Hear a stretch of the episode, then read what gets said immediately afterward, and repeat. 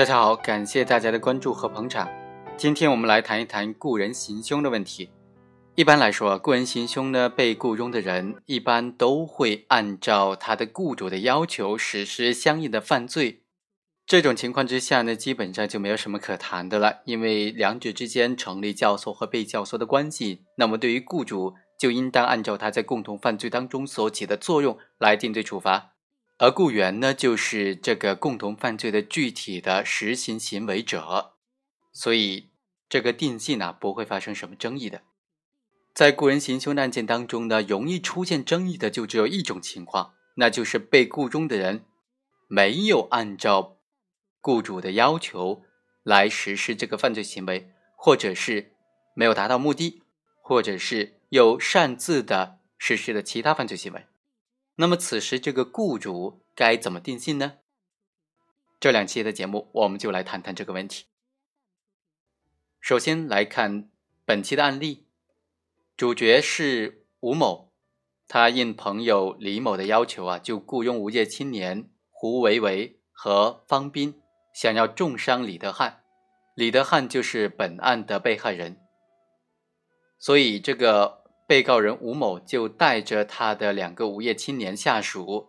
去指认，这就是被害李德汉回家每天必经的路线。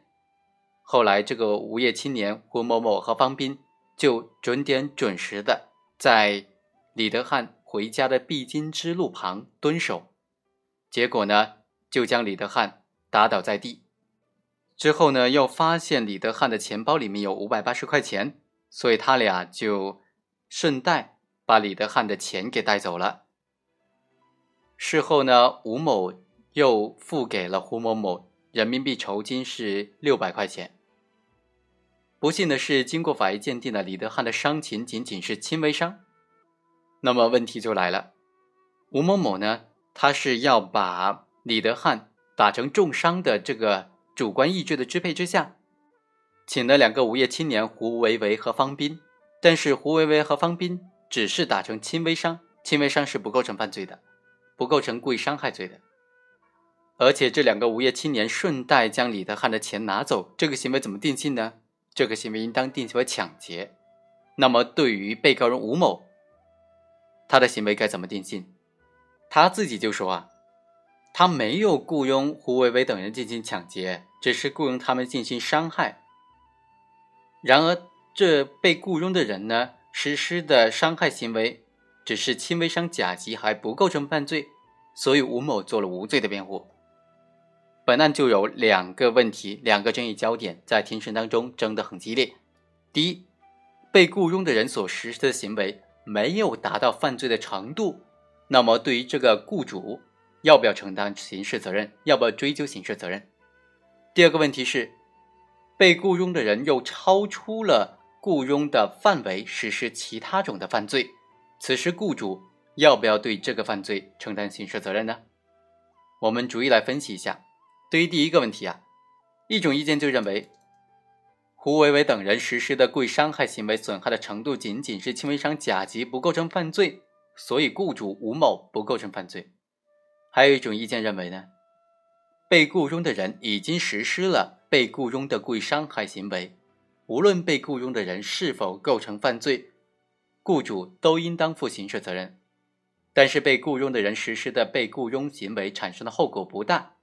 所以可以对雇主从轻或者减轻处罚。我们来分析一下这两个观点。首先来对雇佣进行一个定义阐释。什么是雇佣犯罪？雇佣犯罪呢，就是本人不亲自的实行某种犯罪，而是以金钱收买或者以其他利益作为交换的手段，让他人按照自己的雇佣的意图或者要求来实施某种犯罪行为，以达到自己的犯罪目的。也就是说，雇佣犯罪呢，它的意图、程度、对象、类型等等，都是由雇主提起和决定的。那些被雇佣的人呢，要去实施什么样的犯罪？犯罪到什么程度，完全取决于雇主的雇佣要求。所以在本质意义上，雇佣犯罪的本质呢，就是教唆他人实施犯罪嘛，是教唆犯的一种特殊形式而已。我们认为啊，对于雇佣犯罪的处理啊，应当遵循刑法当中关于教唆犯罪的一般规定。按照刑法的规定，教唆犯的成立只需具备两个条件：第一，主观上呢具有教唆他人实施犯罪的故意；第二，客观上引起的他人实行某种犯罪的意图实施的这种教唆行为。原则上，教唆犯的成立，它不以被教唆的人实际产生犯罪意图，或者是实际实行被教唆之罪为一个必要的构成要件。而只要教唆的人基于教唆的故意实施了教唆行为就可以了。如果被教唆的人接受了教唆，实施了教唆之罪，那么教唆者和被教唆者之间就成立共同犯罪之间的关系，否则就不存在共犯关系。对教唆犯呢，应当以单独犯罪来论处。刑法第二十九条规定说，如果被教唆的人没有犯被教唆的罪，对于教唆犯可以从轻或者减轻处罚。这就是关于教唆未遂的处罚的规定了。根据这个规定呢，对于教唆未遂的教唆犯，一般都需要定罪处罚的。尤其是对那些教唆他人犯一种重罪，或者是教唆未成年人犯罪的行为人来说，更应当如此。除非他是构成了刑法第十三条所认为的情节显著轻微、危害不大，不认为是犯罪，或者说是刑法第三十七条所认为的情节轻微。不需要判处刑罚，可以免除刑事处罚的。在实践当中，对于这种教唆未遂的情形，既可以表现出被教唆的人没有实施被教唆的罪，也可以表现为被教唆的人虽然实施了被教唆的犯罪行为，但是由于某种原因没有能够达到法定的后果，而没有达到犯罪的程度。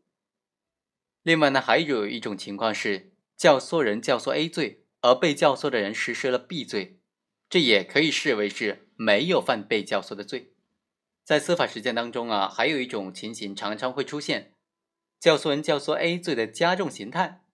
而被教唆人却仅仅实施了 A 罪的基本形态；或者呢，教唆人教唆的是 A 罪的基本形态，而被教唆人呢却实施了 A 罪的加重形态。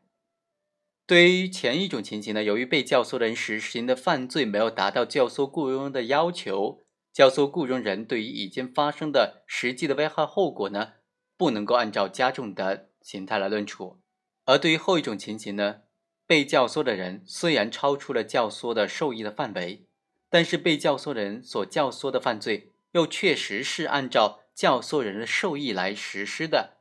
所以呢，这个雇主仍然应当对被教唆的人实际实行的这个犯罪后果承担相应的刑事责任。所以啊。我们认为，对于雇佣犯罪当中的雇主而言，只要他具备了雇佣犯罪的意图，而且实施的雇佣的行为，不论被雇佣的人有没有按照他的雇佣要求实行了某种雇佣的犯罪行为，或者实行到哪种程度，一般都应当按照他所雇佣的犯罪罪名，来对他追究他所雇佣犯罪未遂的刑事责任。当然，除非他雇佣犯罪情节显著轻微，可以不认为是犯罪。或者雇佣犯罪情节轻微，不需要判处刑罚的这种例外。所以本案当中，吴某的雇佣犯罪行为呢，他雇佣的对象是未成年人，雇佣的意图和要求是重伤他人，这些方面都表现出比较严重的社会危害性，显然就不属于情节显著轻微或者情节轻微不需要判处刑罚的这种情形了。所以呢，尽管在雇佣犯罪的情节上，他不属于故意伤害但是他的雇佣犯罪已经成立了应当单独以故意伤害罪的未遂来追究他的刑事责任。好以上就是本期的全部内容我们下期再把另外一个争议焦点也分析分析下期再会。